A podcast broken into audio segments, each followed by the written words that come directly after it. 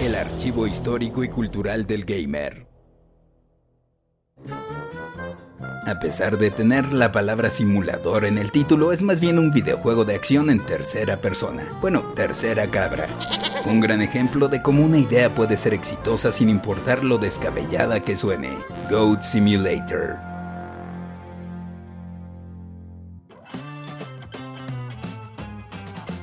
Todo comenzó como una broma entre colegas del estudio desarrollador Coffee Stain, quienes después de haber lanzado Sanctum 2, discutían acerca de cuál sería su próximo videojuego. En una dinámica interna para crear prototipos, uno de los equipos hizo algo que Armin Ibrisagic, diseñador principal del título, describió como un videojuego similar a los de la serie Tony Hawk Pro Skater de patinetas, pero sin patinetas. Y en lugar de ser un patinador, serías una cabra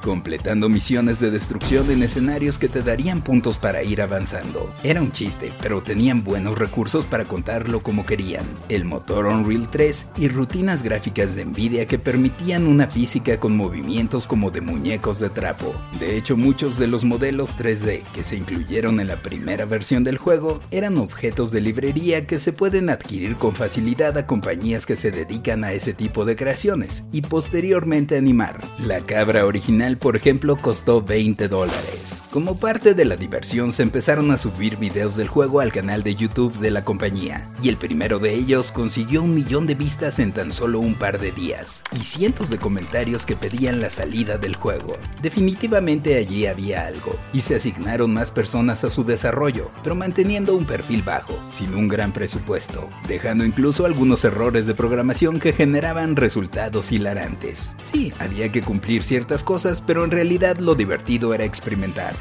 ver qué pasaba al embestir diferentes objetos como en el género de juegos de cajón de arena. Un par de meses bastarían para que el juego estuviera casi listo, en su versión para Windows,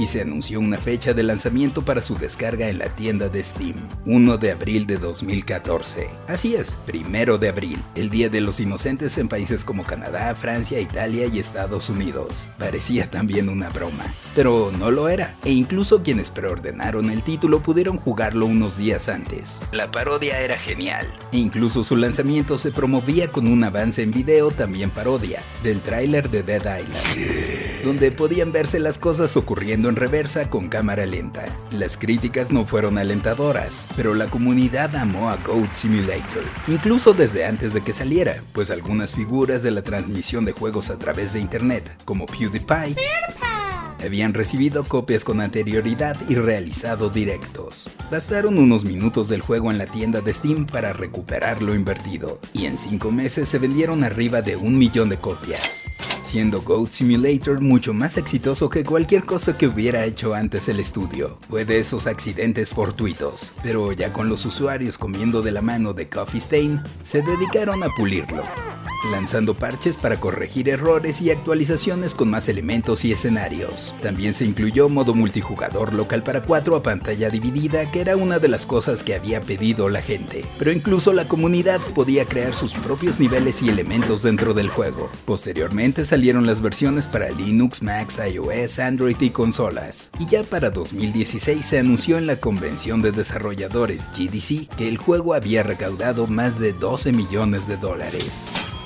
Hubieron los ardillas que dijeron que era solamente carnada de videos en internet y que Goat Simulator no ofrecía jugabilidad significativa, pero la gente decidió y se han lanzado ya varias expansiones, como Goats, con Z al final, con entornos llenos de muertos vivientes y hasta cabras zombies.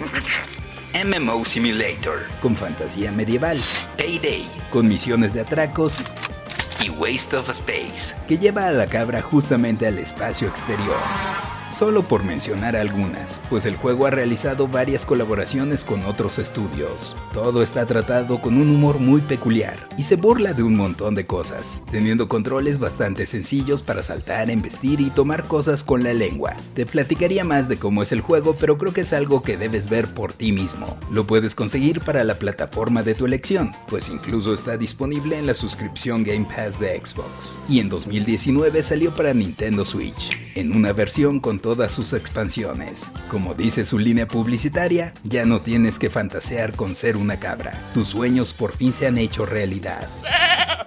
Yo soy el Paella y esto fue Random Player. Random Player es un podcast original de Sonoro, disponible en cualquier plataforma donde escuches tus podcasts.